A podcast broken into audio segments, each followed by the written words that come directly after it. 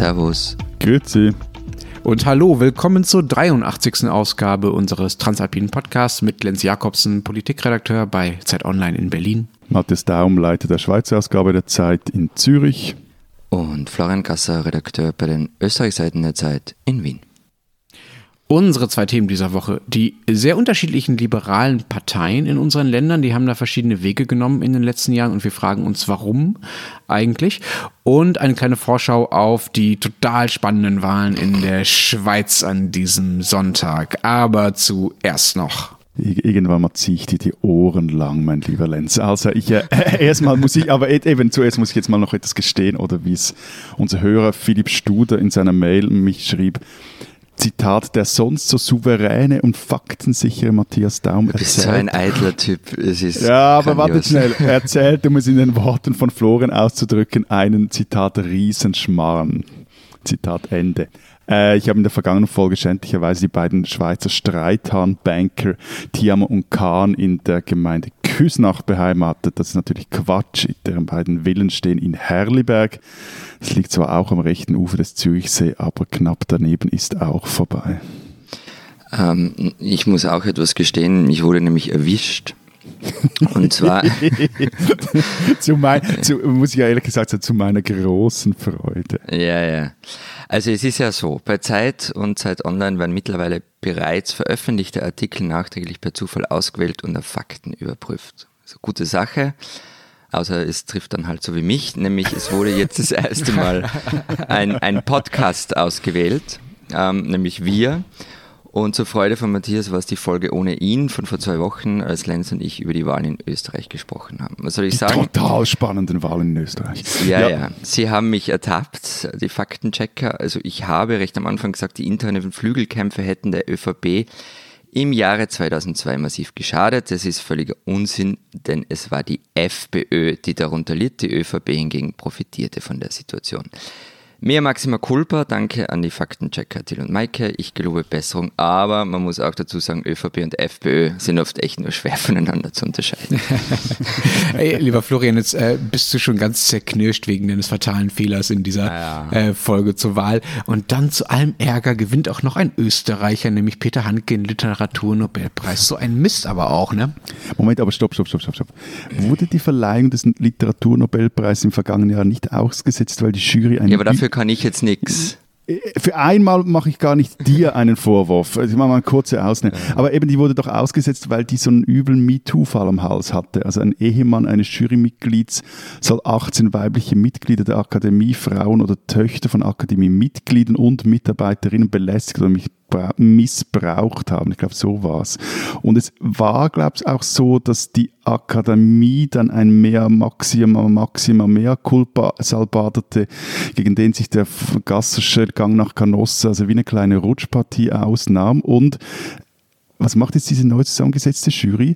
Verleiht den Nobelpreis an einen Typen, ob jetzt der Österreicher ist oder nicht, ist einmal wurscht. Einen Typen, der die Grabrede für Milosevic hielt, den Schlechter vom Balkan. An einen Typen, der das Massaker, den Genozid von Srebrenica leugnet. An einen Typen, der Ende der 1990er Jahre friedlich Pflaumenschnaps mit Radovan Karadzic trank, als der Mann, der eben diesen Überfall auf Srebrenica befahl, längst vom Internationalen Kriegsverbrechertribunal angeklagt war. Also ich meine, Entschuldigung.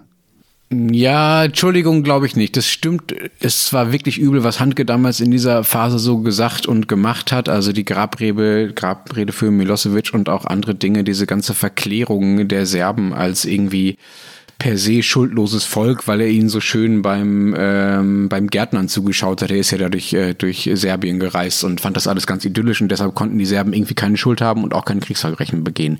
Ja, das war wirklich alles übel und er hat ja deshalb beispielsweise auch den äh, Heinrich-Heine-Preis der Stadt Düsseldorf 2006 nicht so wirklich bekommen, weil es einen großen ähm, Aufstand dagegen gab ähm, und das finde ich auch angemessen.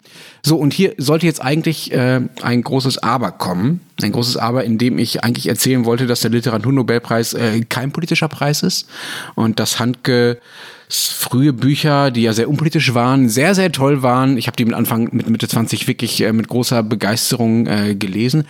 Das Problem ist nur, ich hatte jetzt, es ist ja schon ein paar Tage her, dass Handke diesen Preis bekommen hat, beziehungsweise die Entscheidung dafür bekannt gegeben wurde. Ich hatte jetzt eine knappe Woche Zeit, darüber nachzudenken und ich bin mir leider nicht mehr ganz so sicher. Ja, ich finde, es sollte eine Betrachtung und auch eine Auszeichnung von Kultur und also Literatur geben, die sich nicht so sehr um Politik kümmert und nicht nur darauf achtet, was der Mensch so politisch sagt und meint. Und insofern teile ich auch die Wut zum Beispiel von dir, Matthias, und auch von vielen anderen auf diese Preisvergabe nicht. Ich finde, es ist, sagen wir mal, politisch legitim, das zu tun auf eine gewisse Art, aber ich kann die auch nicht wirklich verteidigen, diese Preisvergabe. Denn ich habe äh, fatalerweise nochmal in Handkes Bücher reingeguckt, die ich damals so toll fand. Und ehrlich gesagt, heute kommt mir das alles unfassbar manieriert vor, was er geschrieben hat. Ja gut, aber jetzt habe ich mir extra so eine schöne Beschimpfung für dich zurechtgelegt, weil ich wusste, dass du das Werk des größten internationalen Trottel des Jahres verteidigen wirst.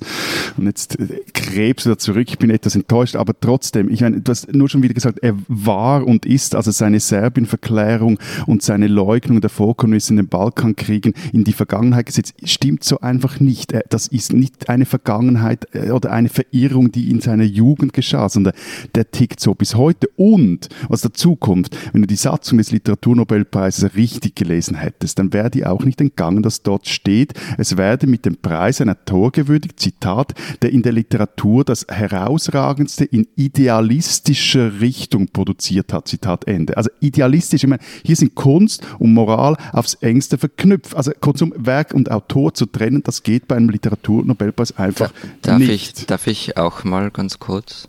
Ausnahmsweise. Dass ich auch noch meinen Sermon da zum Besten gebe. Also ich muss ja gestehen, ähm, eine Sekunde lang hat sich mein patriotisches Herz schon gefreut. Ja gut, das wundert mich jetzt also, nicht, dass, weil Nein, jetzt warte mal, die Serben als jetzt. schuldloses Volk und ihr seid ja immer Opfer, von dem her, das passt ja, ja, ja, ja, ja, ja. Aber ich, ich habe zu Peter Handke irgendwie so ein ambivalentes Verhältnis. Dass er Schriftsteller-Genie ist, es steht für mich zumindest außer Frage, ähm, dass er politisch ein Volkhoffer ist, aber auch. Und an und für sich bin ich in den meisten Fällen dafür, Werk und Autor zu trennen. Aber diese Serbienkiste ist halt auch Bestandteil von Handkes Werk. Also begonnen hat es mit dem, was, was Lenz schon gesagt hat, 1996 mit dem Buch Eine winterliche Reise zu den Flüssen Donau, Save, Morava und Trina oder Gerechtigkeit für Serbien. Man kann es als ein bewusstes Unterlaufen von geläufigen Sichtweisen deuten. Dagegen hätte ich nicht mehr so viel, aber er ging halt wirklich zu weit, eben mit allem, was du auch aufgezählt hast, Matthias. Plus ähm, und das finde ich jetzt auch einen wichtigen Punkt. Der Literaturnobelpreis ehrt einen Autor, eine Autorin im Jahr. Er oder naja, sie soll das äh, Beste sein. in diesem Jahr, aber gut. Genau, aber, äh, genau. Also eine 2018 und er 2019. Ähm, er oder sie sollen halt das Beste sein, was die globale Literatur zu bieten hat. Und nein, da muss man nicht ausgerechnet einen Peter Handke hernehmen, einen europäischen Mann mal wieder, wobei eben Olga Tokarczuk, eine Polin als Preisträgerin verkündet wurde, was fast ein wenig unterging. Aber eben Handke, Mann, Österreicher, politischer Idiot, der übrigens noch dazu bereits mal die Abschaffung von dem Preis gefordert hat. Und wenn er ihn nun annimmt und das Geld einstreift, also das fände ich echt ein bisschen Dings. Aber gut bitte nicht weiter über Handke reden. Sonst Nein, doch, doch, doch, doch, doch, wir reden noch weiter über Handke, weil gerade in Österreich ja niemand, also deine Landsleute... Diese Folge wird extra lang. Ja, nein, die, deine Landsleute können ja gar nicht aufhören, von Handke zu reden, also eigentlich zu schwärmen. Ich meine, ja. sogar euer Bundespräsident, den ich eigentlich für einen einigermaßen gebildeten Mann hielt, ich habe dessen Presseaussendung noch gesehen, gelesen, der, der überschlug sich fast von Begeisterung, also die endete dann diese Aussendung mit dem Zitat, wir haben Peter Handke viel zu verdanken, danken. Ich hoffe, er weiß das. Herzlichen Glückwunsch. Kein Wort zur politischen Einstellung eines Autors von einem grünen Bundespräsidenten. Oder auch sonst eure Parteichefs, also die sich auch liberal schimpfen. Wir werden dann nachher noch drüber sprechen. Äh, irgendwie, ah, Österreich, endlich Nobelpreis. Entschuldigung, aber das ist wirklich hochnotpeinlich. Naja, endlich Nobelpreis stimmt nicht. Das, na, endlich nein, Nobelpreis hat sicher niemand geschrieben. Es ist geschichtsvergessen und es ist indifferent und es ist wirklich peinlich. Okay, jetzt ist dann auch mal wieder gut, Matthias. Nicht vergessen aufs Atmen bei der Aufregung. Freue dich doch lieber an den beiden Schweizern, Michel Mayor und Didier Queloz, die zu Recht den Nobelpreis für Physik bekommen. Und weißt du, was das Beste ist an diesen beiden Planetenjägern? Also die haben ja Planeten außerhalb des Sonnensystems ja. als erste nachgewiesen. Dank denen wissen wir auch, dass wir jetzt so Typen wie Hanke nicht nur auf dem Mond, sondern in andere Galaxien schießen können. Hm. Okay, das war unser äh, überlanger Vorspann zu einem Thema, das nicht auf der Liste der Themen stand. Das war unser Handgeteil. Ähm, wir wollten eigentlich über was anderes reden, über äh, liberale Parteien. Matthias, bei euch sind am kommenden äh, Sonntag äh, Wahlen in der Schweiz und anders als in Deutschland und in Österreich wird da eine Partei zweistellig abschneiden, die bei uns äh, jeweils zittert, ob sie überhaupt äh, die fünf Prozent Hürde schafft. Die Liberalen, nämlich, wofür stehen die bei euch so? Stehen die ähnlich wie die Deutschen auch für Steuersenkungen und äh, freie Fahrt für freie Bürger? Ja und nein. Okay, äh, jetzt hast du dich so lange ausgelassen zu handeln, jetzt bist du plötzlich wortkarg geworden. Ja, sag doch mal, was heißt ja, das? Ja mal, ich soll, mich, nein. ich soll mich kürzer halten, ich rede zu viel. Also, nein, ich meine, niedrige Steuern findet die FDP, die Freisinnig Demokratische Partei, Partei schon recht cool. Und so ganz äh, grundsätzlich ist ja auch keine schlechte Idee, wenn der Staat nur jeweils so viel Geld seinen Bürgern aus der Tasche zieht, wie er dann auch tatsächlich braucht. Aber die Sache mit der freien Fahrt für freie Bürger, die hat sich in diesem Wahljahr doch etwas äh, relativiert, sagen wir so. Und das heißt?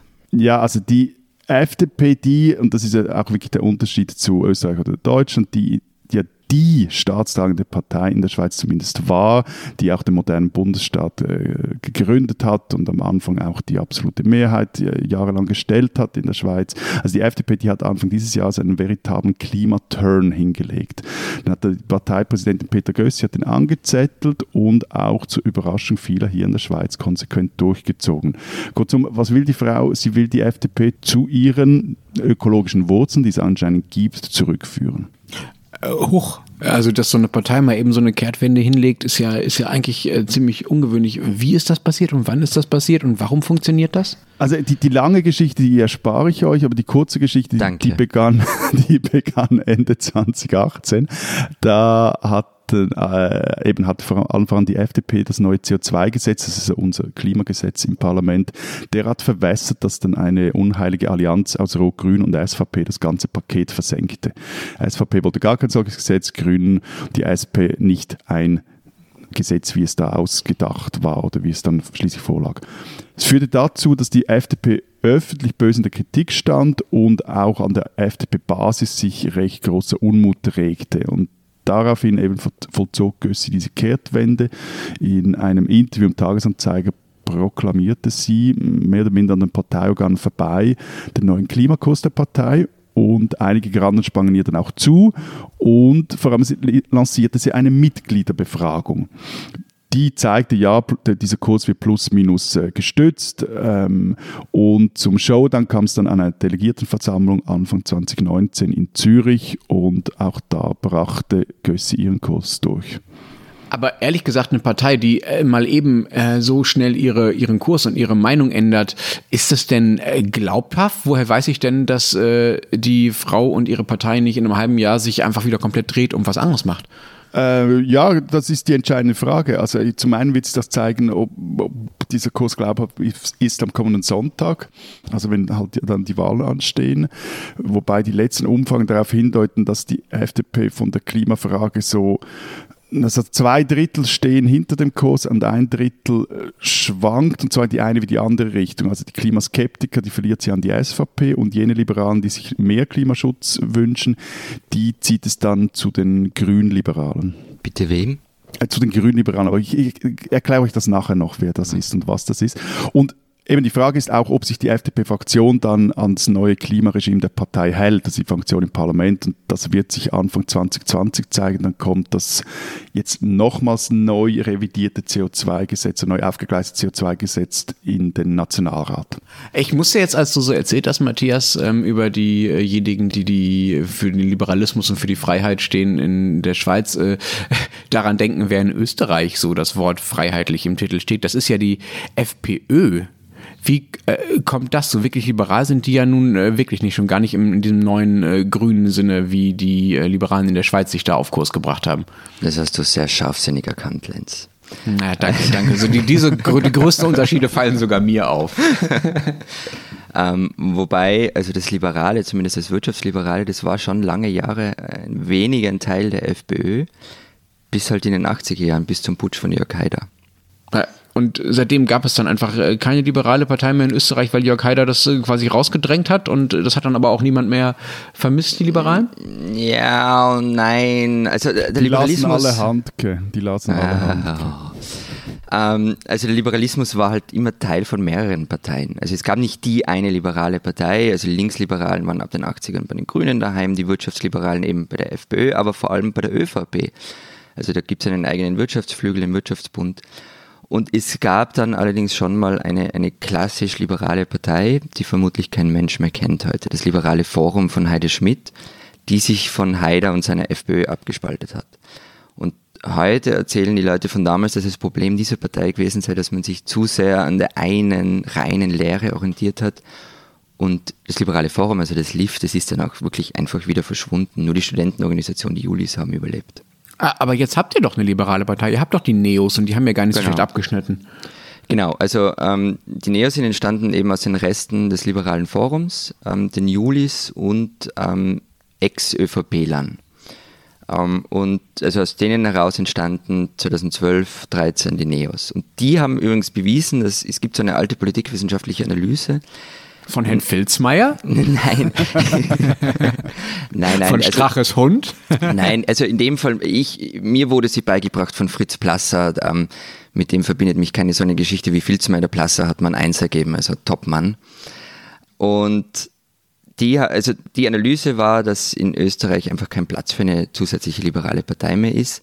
Aber eben die Neos haben bewiesen, dass es nicht stimmt. Die haben sich auch wacker geschlagen, haben mittlerweile bei ihren dritten Nationalratswahlen einen Einzug ins Parlament geschafft und jedes Mal einen Zugewinn, obwohl es gerade zu Beginn durchaus Phasen gab, wo die Gefahr bestand, dass sie einfach wieder verschwinden könnten. Es gab zum Beispiel Pressekonferenzen, da kam kein einziger Journalist. Hm, okay, äh, äh, das tut mir leid, dass äh, die da vor leeren Rängen geredet haben und es ist ja auch interessant, dass sie so Performance-Probleme hatten, aber äh, lass uns mal nicht den Fehler machen, den Politikjournalisten aufmachen, nämlich darüber reden, ja, wie ja. die so abschneiden, sondern darüber, was die denn eigentlich wollen und was die denn eigentlich sind. Also wofür stehen die Neos? Also sie sind gesellschaftspolitisch ähm, schon ganz klassisch liberal. Also sie waren zum Beispiel sehr laut, wenn es um die Ehe für alle ging. Ähm, sie waren und sind zum Beispiel auch gegen Geschlechterquoten und hatten zeitweilig eine wirklich miserable Frauenquote im Parlamentsclub.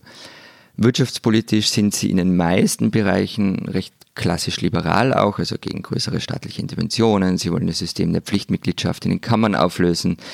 Sie sind ähm, für Senkung der Ab Abgaben, sie sind für Freihandelsabkommen, wollen die Rundfunkgebühren abschaffen, wollen betriebliche und private Pensionsvorsorge ausbauen und sind natürlich vehement gegen Erbschafts- und Vermögensteuer und so weiter. Und was, was sie sehr schlau gemacht haben, war, dass sie stark auf das Thema Bildung gesetzt haben. Also sie haben da auch ein eigenes Modell entwickelt, die autonomen Schulen. Das ist wahnsinnig gut angekommen, ähm, vor allem im allerersten Wahlkampf. Und gleichzeitig sind sie aber auch für eine Finanztransaktionssteuer und zum Beispiel gegen die Privatisierung des Schienennetzes. Also sie sind da jetzt nicht nur so, alles muss privat sein. Wo sie halt irgendwie nicht so ganz rauskommen, ist, ähm, dass sie, dass es zumindest den Anschein hat oder die Optik manchmal entsteht, dass sie eine Politik von Wohlhabenden für Wohlhabende machen. Und da lassen sie dann auch recht wenig aus. Also mein Lieblingsbeispiel ist die Jugendorganisation der NEOS. Die hat mal an einem Mittwoch zum Mittag vor der Uni die Einführung von Zugangsbeschränkungen gefeiert mit Partyhüten und Sekt. Also wenn man echt maximal unsympathisch wirken möchte, dann war das so ein richtiger Schritt in die Richtung. Es gibt ja eine recht enge Beziehung, das ist noch interessant, zwischen den NEOS und den vorhin erwähnten Schweizer Grünliberalen. Ach, Okay.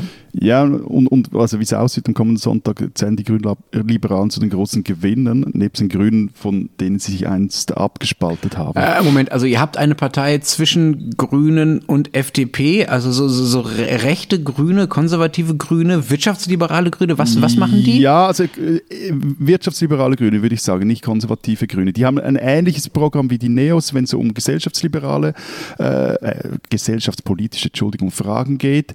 Sie die sind in wirtschaftspolitischen Fragen etwas flexibler, sage ich mal so, als die FDP, die, na, die, die doch sehr einen äh, eng an, an den äh, Wirtschaftsverbänden ähm, dran politisiert.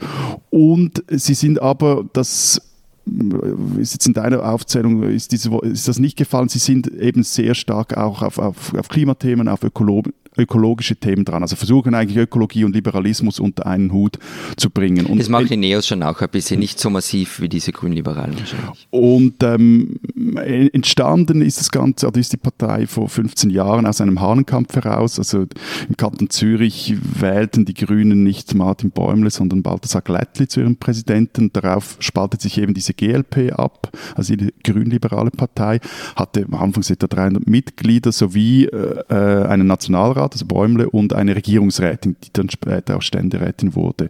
Und von Zürich aus versuchten sie sich dann nach und nach in allen anderen Kantonen zu etablieren eine nationale Partei gegründet, nahmen an den Nationalratswahlen auch teil 2007 mit einem bombastischen Gewinn von 1,7 Prozent aller Stimmen, also waren wirklich so eine, eine Mikropartei, waren dann aber etwas stärker in den kommenden Jahren, vor allem 2011 machten sie 5,4 Prozent Wähleranteil, ging dann später wieder etwas zurück, aber interessant, das kam halt so in einer Zeit rein, in der die politische Mitte in der Schweiz relativ wichtig war. Aber wer wählt denn diese komische äh, Mischform zwischen Grünen und Liberalen? Liberalen. Ja, eben, also das sind so quasi jene, die von der FDP ähm, enttäuscht sind, weil sie einfach äh, in ihren Augen zu wenig kapiert hat, was es ökologisch geschlagen hat. Es sind jene, die von der SP frustriert sind oder enttäuscht sind, weil sie halt immer sehr stark auf äh, etatistische Ideen setzt, also die Idee, dass der Staat alles regelt. Es sind aber auch Neuwähler, es ist eine eher urbane, akademische, gut ausgebildete Partei und sie hatte aber eine Zeit lang auch so etwas also den Bonus, dass sie eine Journalistenlieblingpartei war, also quasi so eine Macron-Partei avant la lettre, und geriet dann aber auch recht schnell in Verruf, eine Partei der Excel-Tabellenjongleure zu sein. Öko, aber auch recht asozial. Also in gewissen politischen, sozialpolitischen Fragen spannt sie halt auch mit der SVP zusammen, gerade auch im Kanton Zürich, und die Wählerschaft, die war eigentlich eher stärker, äh, linksliberaler als die Parteiexponenten und das kam dann bei denen relativ schlecht an. In den vergangenen Jahren versuchte sie sich jetzt aber klarer sozialliberal noch zu positionieren, auch dezidiert proeuropäisch, ist eng verbandelt mit der Operation Libero, also eine, einem Verein und einer Gruppierung, die sich sehr stark für eine starke Öffnung der Schweiz einsetzt. GLP wurde jünger, eben auch weiblicher, obwohl sie es verpasst haben, eine Präsidentin zu wählen und jetzt auch wieder einen Präsidenten haben. Und vor allem, sie emanzipiert sich so langsam allmählich von ihrem doch sehr dominanten und unter uns gesagt, semi-sympathischen Gründungspräsidenten Martin Bäumle. Wie man aus dem Innern der Partei hört, soll das aber ein recht krampfiges Unterfangen sein. Was ich übrigens vorher vergessen habe, weil du das auch gerade gesagt hast, äh, bei den Grünliberalen, was die Neos auch sind, sind fast, ist fast schon radikal pro-europäisch. Ähm, aber wegen dem Gründungspräsidenten, das, das finde ich echt spannend, weil das haben die Neos, finde ich, clever gemacht. Also sie wurden keine One-Man-Show. Sie waren es am Anfang, also Matthias Strolz, der Gründer, war der unbestrittene Boss und war auch äh, einige Zeit lang das Gesicht. Aber sie haben viel Wert darauf gelegt, aus jedem ihrer Mandatare eine eigene Marke zu machen. Und das hat gar nicht schlecht geklappt. Ähm, das hat dann auch schlussendlich dazu geführt, dass die Partei nach dem Rücktritt von Strolz im vergangenen Jahr einfach nicht nackert da gestanden ist, sondern der Übergang hat gut funktioniert. Und also Beate Meinl-Reisinger hat das einfach gut hinbekommen. Mhm. Wo du schon sagst, One-Man-Show, ne? Wir haben mhm. ja letztens schon mal geredet über Christian Lindner, der ja der Chef der deutschen FDP ist. Und die, die FDP hier ist ja eine ziemliche One-Man-Show. Und die Neos waren ja gerade für Lindner dann mal das große Vorbild für die FDP. Ja, ja, ich, ich habe die auch mal gemeinsam getroffen, Christian Linder und Matthias Stolz, ein Doppelinterview gemacht. Da war Linder noch außerparlamentarisch und, und wirkte extrem angetan von dem Pinken. Also die Neos haben die Parteifarbe Pink. Und die FDP, die haben dann auch sogar ein paar Dinge kopiert, also das Poppige zum Beispiel, bis hin zur pinken Farbe, die dann plötzlich bei der FDP aufgetaucht ist. Und ähm, auf persönlicher Ebene sind die zwei Parteien schon noch immer da oder dort recht eng verbunden, aber inhaltlich hat man sich halt wenig auseinandergelebt. Ähm, vor allem, weil, also das würde jetzt wahrscheinlich keiner von den Neos so sagen, aber vor allem, weil die FDP halt mittlerweile doch etwas merkwürdig geworden ist, nicht? Also zuletzt habe ich so ein Gaga-Sujet gesehen gegen Geschwindigkeitsbeschränkungen auf Autobahnen. Ja, gut, das ist aber auch aus österreichischer und aus Schweizer Sicht Ganga. Also aus deutscher Sicht ist das absoluter Mainstream. Wir haben ja schon oft genug darüber geredet, dass es zu den letzten äh, Heiligtümern äh, der deutschen Nationalkultur gehört, ähm, dass man auf Autobahnen rasen darf und was wir so davon halten. Und äh, ja, wenn du sagst, die FDP ist Gaga geworden in den letzten äh, Monaten oder Jahren wieder, FDP-Wähler würden das natürlich anders sehen, aber das, was du meinst, ähm, dass selbst wenn man sagt, das ist nicht Gaga, sondern das ist, äh, das ist äh, normaler Liberalismus, dann ist es vielleicht eher nur eine Rückkehr. Also vielleicht sind sie wieder Gaga geworden. Ne? Also dieser, dieser Platz da, jetzt komme ich Liberalismus, der war in der FDP äh, schon mal groß und jetzt ist er halt wieder groß. Aber, aber was ich bei diesen SUV-Liberalen bei euch einfach nicht verstehe, wieso schlingen die immer so krass rum? Ich meine, bei uns war es jetzt wenigstens bei der FDP so wirklich ein, ein Klimaturn und auch der, der war irgendwie gewollt. Aber bei der FDP in Deutschland habe ich so das Gefühl, äh, einmal links, einmal rechts, einmal hier, einmal. Äh, ja, ja, ja, ja. Das ist wirklich endlich endlich reden wir mal über was Interessantes in diesem Podcast. Ich finde das wirklich sehr spannend. ähm, nicht über diesen Handgekrams und so. Ähm, also Entschuldigung, also, nein, nein, nein. Handke hast uns du eingebrockt. Du wolltest unbedingt über Handke reden. Ja, das bevor stimmt, ich, ja. Äh, das stimmt, das stimmt, bevor so, mir dann aber, aufgefallen aber, ist, dass aber, ich gar nicht so klar sein kann in meiner Meinung. Ja, hätte ich es mal besser gelassen. ähm, also, wir haben hier in Deutschland schon, das stimmt, ein ziemlich breites Spektrum äh, liberaler Politik. Da gibt es so Bürgerrechtler wie äh, den sehr gerne interviewten früheren Innenminister Innenminister Gerhard Baum zum Beispiel oder so Vorzeigediplomaten, zu denen wir später noch kommen, wie Hans-Dietrich Genscher oder Graf Lambsdorff. Genscher war ja lange Außenpolitiker und gilt immer noch so ein bisschen als Blaupause für den deutschen äh, Diplomaten. Und dann gibt's diese klassischen Wirtschaftsliberalen, ähm, über die wir auch schon gesprochen haben, die so ähnlich drauf sind wie das, was ihr in der Schweiz und Österreich auch beschrieben habt. Also Guido Westerwelle war eines der Aushängeschilder dieser Phase und dieses Flügels äh, der Partei. Und heute ist es eben die Christian Lindner Partei, die gern mal auf äh, Greta Thunberg schimpft und das Recht auf Autobahnreiserei eben äh, ziemlich wichtig nimmt. Gut, eben, aber vielleicht äh, fehlt mir einfach irgendwas im Oberstübchen, was ihr Deutsche habt oder nicht, aber ich kapiere das einfach nicht. Also wie kann man Liberalismus auf äh, ein, eine Geschwindigkeitsbegrenzung äh, runterbrechen und sich darüber ja, derart echauffieren? Ja, kapiere ich einfach ja, nicht. Diese Frage stellen sich viele seit Jahren. Also die einfache Antwort wäre wahrscheinlich, weil es Wähler gibt, die genau das wollen. Ne? Also das Thema Geschwindigkeitsbegrenzung funktioniert nun mal. Viele andere Themen funktionieren auch die äh, die FDP momentan fährt. Und weil äh, es vielleicht auch schon genug Parteien gibt, du hast ja davon erzählt, Matthias, wie es bei euch in der Schweiz ist, wie da die äh, Parteien um die ökologisch bewe bewegten Wähler gerade rangeln. Und vielleicht denkt sich die FDP in Deutschland einfach, na gut, da drängen wir uns nicht auch noch rein. Vielleicht gibt es schon genug Parteien, die sich über Ökologie und äh, Menschenrechte und Rechtsstaatlichkeit und auch über Europa und Europafreundlichkeit äh, definieren. Zu guten Teilen ist das, glaube ich, aber auch was Habituelles, warum die FDP jetzt so drauf ist, wie sie drauf ist. Bei der FDP gab es schon immer sehr viele so recht junge Leute. Ich war auch auf Wahlkampfveranstaltungen oft von denen, die mit 20 dann schon gerne Anzug und Aktentasche tragen und sich die Haare nach hinten gehen. Nicht, dass ich an gegelten Haaren was schlimm finde, aber diese äh, jungen FDPler haben oft ein sehr, sehr ungebrochenes Verhältnis zu Karriere und Konsum und zu Leistung. Und auch damit habe ich erstmal noch kein Problem. Nur das kippt dann sehr leicht, gerade wenn man jung ist und viele in der FDP sind nun mal sehr jung, kippt das sehr leicht in so einen Platz da jetzt komm, ich stehe mir nicht im Weg rum, Egoismus. Und wenn der der Politik wird, dann kommt halt das raus, was man jetzt schlimmstenfalls bei der FDP sieht. Aber woher kommt es, dass unsere liberalen Parteien, also in allen unseren Ländern, ähm, also bei uns durch eine Neugründung, aber solche, solche Wandel hingelegt haben?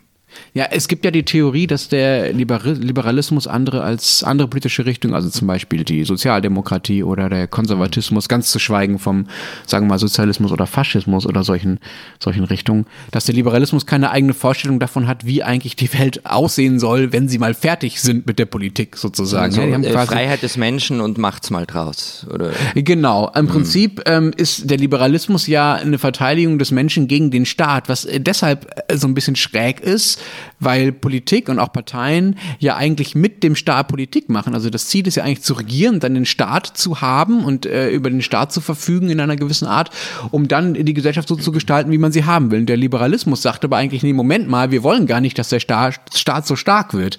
Und das macht es für sie total schwer, eine klare Richtung zu haben, weil sie ja eigentlich eine Verteidigungsbewegung sind. Eine Verteidigungsbewegung der Bürger gegen das, was gerade der Staat so will. Deshalb zum Beispiel glaube ich auch, der, die Wut vieler Liberaler auf Greta Thunberg und auf äh, die neue ökologische Bewegung, ähm, weil es den Eindruck gibt, dass äh, diese Ökologie eben auch mit vielen Regelungsansprüchen und mit vielen Machtansprüchen einhergeht und mit vielen Eingriffen ins Leben, die man als Liberaler eben nicht will. Deshalb geht man jetzt eben darin vor. Es gibt ein ganz äh, oft benutztes Wort über die deutsche FDP, die, das die FDP selbst benutzt. Sie sagt immer wieder, sie seien ein Korrektiv. Ne? Das kommt genau daher, dass sie sagen, wir stellen uns in den wichtigen äh, Fragen gegen einen zu mächtigen Staat und korrigieren da etwas zugunsten der Freiheit des Einzelnen. Aber äh, mal eine ganz andere Frage zum Schluss. Äh, kennt ihr oder spielt ihr eigentlich Doppelkopf? Es ist ein Kartenspiel. Ja, genau. Okay, also Matthias kann wahrscheinlich nur jassen, ich kann schnapsen und watten. Okay, ihr habt auf jeden Fall die schöneren Worte für Ich Kartenspiele. spiele Uno. Bitte was? Ich spiele Uno. Aber äh, Hans-Dietrich Genscher kennt ihr ja, über den habe ich ja vorhin schon gesprochen. Ja, also Hans-Dietrich Genscher war Vorsitzender der FDP in den 80ern und hat äh, erst zusammen mit der SPD regiert, unter Helmut Schmidt, der damals Kanzler war, den äh, ja die Zeitleser und Zeithörer bestimmt total gut kennen, um dann 1982 einfach mal die Seite zu wechseln und die Regierung zu stürzen und mit der äh, CDU einfach eine neue Regierung zu bilden und Helmut Kohl wurde dann Kanzler. So flexibel war Hans-Dietrich Genscher. Und deshalb gibt es eine Sonderregel beim Doppelkopf. Doppelkopf spielt man so in so Teams und wenn man beide Karo-Könige auf der Hand hat, dann kann man mitten in der Partie das Team wechseln. So wie eins Hans-Dietrich Genscher. Einmal so flexibel sein wie Genscher. Diesen Deutschen sollten Sie kennen. Sascha Stanisic war 14 Jahre alt, als er aus Visegrad, einer Kleinstadt im Osten Bosniens, flüchten musste, weil serbische Truppen die Stadt besetzten, Bosnier vertrieben oder gleich umbrachten. Es gab später ein äh, Massaker an Zivilisten in Visegrad. Er kam dann zum Glück nach Deutschland, wurde Schriftsteller und nicht nur meiner, aber auch einer meiner absoluten Lieblingsschriftsteller. Und an diesem Dienstag, nur wenige Tage nach dem vorhin schon extensiv besprochenen Nobelpreis für Peter Handke, hat Sascha Stanisic den deutschen Buchpreis erhalten, einer der wichtigsten Auszeichnungen für Literatur in Deutschland. Und seine Rede hat Stanisic genau für eine Abrechnung mit Handke genutzt. Er sagte, ich hatte das Glück, dem zum Entkommen, was Peter Handke in seinen Texten nicht beschreibt. Und weiter, dass ich hier heute vor Ihnen stehen darf, habe ich einer Wirklichkeit zu verdanken, die sich dieser Mensch nicht angeeignet hat. Er könne nicht nachvollziehen, sagt Stanisic, dass man sich die Wirklichkeit, mit der man behauptet, Gerechtigkeit für jemanden zu suchen, so zurechtlegt, dass dort nur Lüge besteht. Stanisic sieht sich hingegen als Vertreter einer Literatur, die nicht zynisch ist, nicht verlogen und die uns Leser nicht für dumm verkaufen will, indem sie das Poetische in Lüge verkleidet das Poetische in Lüge verkleiden, das ist vielleicht äh, die beste Beschreibung für das, was Handke in seiner Serbien-Phase getan hat. Und Sasa Stanisic Bücher sollte man sowieso lesen, nicht nur wegen seiner Position zu Handke, sondern vor allen Dingen, weil sie so ungefähr das äh, lustigste und menschenfreundlichste sind, was in den letzten Jahren in solcher Sprache erschienen ist. Das gilt sowohl für äh, sein Debüt, wie der Soldat das Grammophon repariert, in, die, in dem es genau um diese Geschichte und seines Aufwachsens in Visegrad geht, wie auch für sein jetzt ausgezeichnetes Buch Herkunft oder das Buch dazwischen vor dem Fest über ein Dorf in Brandenburg. Sasa Stanisic, ein deutscher Schriftsteller aus Bosnien-Herzegowina, den man kennen sollte.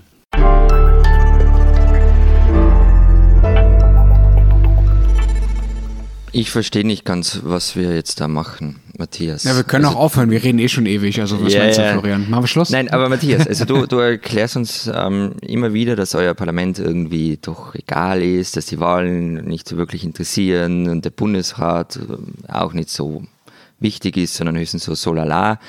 Warum müssen wir jetzt drüber sprechen, dass ihr Nee, wählt? ich, ich, ich, ich, mag, ich mag ja eure äh, transalpine Großkotzmentalität, um es mal so auszudrücken, dass ihr Sendung Schön, dass du für das auch mal Sendung, abkriegst, Florian, nicht immer nur ich. Sendung für Sendung, Sendung für Sendung über irgendwelche geschnickelten, mal Bundeskanzler, mal abgewählten Bundeskanzler, dann wieder bald mal Bundeskanzler, über Sendung für Sendung über die eh immer gleichen GroKo-Ko-Ko-GroKo-Ko-Ko-Themen sprechen könnt. Und wenn einmal alle vier Jahre in der Schweiz Wahlen sind, dann schnödet ihr rum und tut so, als hättet ihr in den Viermal im vergangenen- Jahr in, habt ihr irgendwelche Initiativen, über die wir in dann reden. den vergangenen 82 Sendungen aber sowas von überhaupt nichts über dieses Land gelernt habt.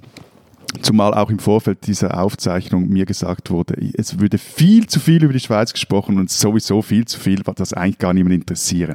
Also, ja, Wahlen in der Schweiz haben vielleicht nicht diesen Stellenwert, oder nicht vielleicht, haben nicht diesen Stellenwert, die sie bei euch haben, die ihr da alle vier oder fünf Jahre ähm, mal was zu sagen habt und sonst euch von eurer Obrigkeit regieren lässt, ihr passiven Objekte, ähm, weil wir halt auch viermal im Jahr über Sachvorlagen bestimmen können. Ähm, aber darüber reden, so ist halt dieser Podcast, der funktioniert nach dem Proportsystem. Jedes Land hat gleich viel Sendezeit, selber schuld. Wow, das wäre jetzt der Abschaltimpuls schlechthin. Hier ist halt Proports, nicht Interesse. Gut. Also sagt übrigens, sagt übrigens der Mann, der sich äh, nicht nur in dieser Sendung wirklich jede Sendeminute freiboxt, ja. Also Überlänge immer Matthias schuld. Also lass es uns doch das mal klapp halten. Lass uns doch ein kurzes AMA machen. Bitte? Ein was? Du bist so ein Hinterwäldler. AMA, Ask Me Anything, Reddit, ja, ja, Internet, ja, okay. schon mal Ich habe es nicht verstanden. Akustisch, akustisch. Alles klar. Also Ja, los, ja. hopp, hopp, hopp, hopp, hopp, hopp. Okay, was wird überhaupt gewählt? Ein Parlament oder wie? Haben wir, ja, zwei Parlamentskammern, National- und Ständerat, große Kammer nach, meistens nach dem Proporz. In kleinen Kantonen ist es wieder etwas anders, teilweise sogar in stiller Wahl. Kleine Kapa kleine Kammer, Entschuldigung, nach dem, das ist jetzt wirklich kompliziert System, von Aber, aber Moment, Moment. Ja, Beide Kammern werden gewählt am Sonntag. Ja, aber nicht in allen Kantonen. Teilweise wurden zum Beispiel Ständeräte schon gewählt an der Landsgemeinde. Teilweise in einigen Kantonen, die nur einen Nationalratssitz haben, da kam es zu stillen Wahlen, aber eigentlich ist 20. Oktober großer Wahlsonntag in der Schweiz. Und, und Entschuldigung, noch einmal ganz kurze Frage zu diesen Kammern. Die sind gleichberechtigt. Yep, die eine 200 Sitze, die andere 46 Sitze. Ständerat ist, äh, da kriegt jeder Kanton ein bis zwei Sitze, je nachdem, äh, ob Halbkanton oder Ganzkanton, wobei es keine Halbkantone offiziell mehr Also gibt. wie Senat und, Repräsentantenhaus Yep, in den genau. USA. Wir haben's, ja, Okay. von denen haben wir es ja geklaut. Okay. Ihr habt Und- was geklaut? Ich dachte, ihr hättet das alles erfunden. Nee, ich bin ein bisschen enttäuscht. Wir haben Und- alles und geklaut. diese- Also egal, ja, das führt zu weit. Bitte, weiter, weiter. Okay, hopp, hopp, hopp. und, und die Parteien haben unterschiedliche Listen, also wie bei uns äh, Bundesliste, Landesliste oder eben Kantonsliste, also verschiedene Ebenen. Was auch immer Bundes- und Landeslisten sind, bei uns sind die einzelnen Kantone die Wahlkreise und in diesen gibt es dann auch Wahllisten. Die hatte ich dann jeweils nach Hause geschickt, kann dann auswählen, welche in, ich ins Kuvert stecken und zurückschieben will oder übers nächste Wochenende dann direkt in die Wahlurne werfen möchte. Nächste Frage. Das heißt, bei euch sind die Wahlen, das sind immer Briefwahlen quasi, automatisch? Also Brief, ich kann entweder brieflich dann, also ich komme das, äh, ich bekomme das zu Hause, ja, ein paar Wochen vor den Wahlen oder vor den Abstimmungen und dann kann ich entweder das per Brief zurückschicken oder direkt in die Wahlurne werfen. Und äh, weil wir das jetzt schon mit den USA verglichen haben, führt dieses System dazu, dass sich die Abgeordneten dem eigenen Wahlkreis mehr verpflichtet fühlen, als es zum Beispiel bei uns jetzt ist? Eigentlich ist es so, dass die Nationalräte eher ihrer Partei und die Ständeräte, die eben als Kantonsvertreter gewählt werden, ihrem Wahlkreis, also den Kantonen verpflichtet sind. Aber weil heute nicht mehr so ist wie nichts mehr so ist wie früher, auch in der Schweiz nicht gelten diese ungeschriebenen Gesetze nur noch bedingt. Klammer, was es nicht gibt, ist also dieses Gerrymandering, das man aus den USA ke- kennt, Klammer geschlossen. Und wie funktioniert diese Listenerstellung der Parteien? äh, werden von den Parteien entworfen, von den Parteidelegierten abgesegnet oder eben auch nicht und wird euch kaum verwundern, wenn ich nun sage, dass bei den Linken jeweils sich die wüstesten Szenen abspielen, wenn es um die Verteilung der Listenplätze geht und jeder Kanton für den Nationalrat erhält ähm, anteilsmäßig an seine stimmberechtigte Bevölkerung entsprechend Sitze zugeteilt im Parlament. Also es kann jetzt auch sein, also es ist jetzt auch so, dass in einigen Kantonen, die haben jetzt der hat dann weniger Sitze zur Verfügung, also da, da wird dann das Rennen auch etwas enger und andere haben dann mehr Sitze zur Verfügung. Äh, wenn ich es richtig verstanden habe und bei euch alles auf kantonaler Ebene stattfindet, gibt es dann überhaupt sowas wie schweizweite nationale Spitzenkandidaten, die dann überall plakatiert werden ne, und alles bestimmen eigentlich? Nein, gibt es nicht, aber es gibt national bekannte Politiker, die zumindest medial als Zugpferd im Wahlkampf dienen. Und es gab einmal den Fall, als Christoph Blocher noch im Bundesrat war, dass er als nationales Zugpferd vorgespannt wurde, aber wählen konnte man den nur in den Nationalrat im Kanton Zürich damals, sonst gibt es das nicht. Äh, was wähle ich denn dann letztlich? Also wenn ich dieses Zeug nach Hause kriege, was steht da drauf? Wähle ich dann Parteien oder wähle ich einzelne Kandidaten? Du wählst beides. Also du wählst eine Parteiliste, auf der Kandidaten stehen für den Nationalrat und in den Ständerat wählst du die Kandidatin oder den Kandidaten, der dir am Also, Wie Erst- und. Zweitstimme, äh, so wie das in Deutschland auch ist. Okay. Mhm. Und du kannst, was ist das ist ein Unterschied, du kannst kumulieren, ich glaube, das könnt ihr auch, aber wir können auch panaschieren. Äh, kumulierendes Wort, zumindest kenne ich, aber panaschieren. Also kumulieren heißt, du schreibst eine Kandidatin zweimal auf die Liste, weil sie dir äh, besonders gut gefällt oder beziehungsweise ihre Politik besonders gut gefällt. Panaschieren, du streichst eine Kandidatin von der Liste und ein oder zwei und setzt eine Kandidatin einer anderen Liste drauf. Okay, äh, jetzt mal zu den wirklich wichtigen Fragen äh, in der Schweiz.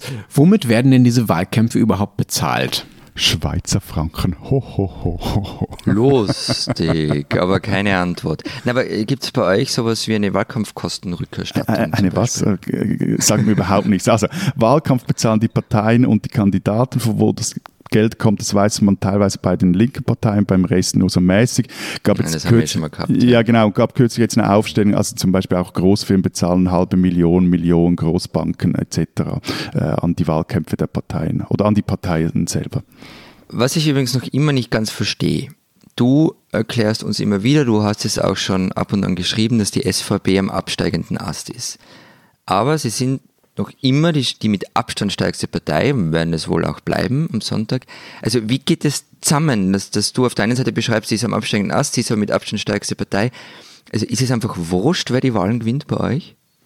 Nein, also ganz, ganz kurz gesagt, SAP hat in den letzten Jahren ihren Siegennimbus verloren. Bewegung lebt von Bewegung, eine Bewegung, die sie ist bewegt von Bewegung, lebt also vom immer Siegen, Siegen, Siegen.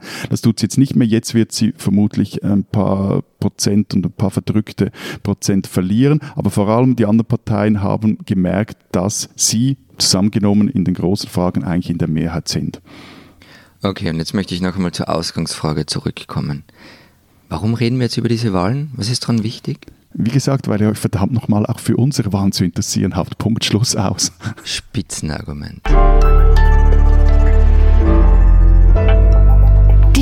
Die Österreicher. Ich habe in den Wetterbericht geguckt. In Kitzbühel wird es am Samstag, so die aktuelle Vorhersage, 18 Grad warm sein. Die Sonne scheint ein bisschen zwischen, den, zwischen der leichten Bewölkung hindurch. Wunderbares Spätsommerwetter also. Das sind die Temperaturen, bei denen wir Berliner zumindest, die wir an äh, die sibirischen Winde aus dem Osten gewohnt sind, nicht meine Jacke anziehen. In Kitzbühel aber beginnt an diesem schönen warmen Sonntag die Skisaison. Dass es bis zum ersten Schnee noch Monate dauert, stört die Bergbahnbetreiber hier kein bisschen. Sie bauen einfach ein weißes Schneeband in die spätsommerliche Landschaft. Wobei Schnee eigentlich schon ein Euphemismus ist. Es handelt sich eher um äh, so gepressten Kunstschnee aus der vergangenen Saison, der über den Winter gebracht wurde. Das heißt nichts anderes als, er wurde halt ein halbes Jahr lang gekühlt, damit man damit jetzt wieder Skifahren kann. Wenn es noch ein Symbol für die Perversion des Skitourismus in den sich ja immer mal weiter aufwärmenden Alpen gebraucht hat, dann haben es die Kitzbühler jetzt mal wieder geliefert. Jeder, der Geld dafür bezahlt, auf diesen erbärmlichen weißen Band durch die Landschaft zu rutschen, spinnt. Und die Verantwortlichen der Bergbahn, die diesen ästhetischen und klimaschädlichen Wahnsinn zu verantworten haben, die spinnen sowieso.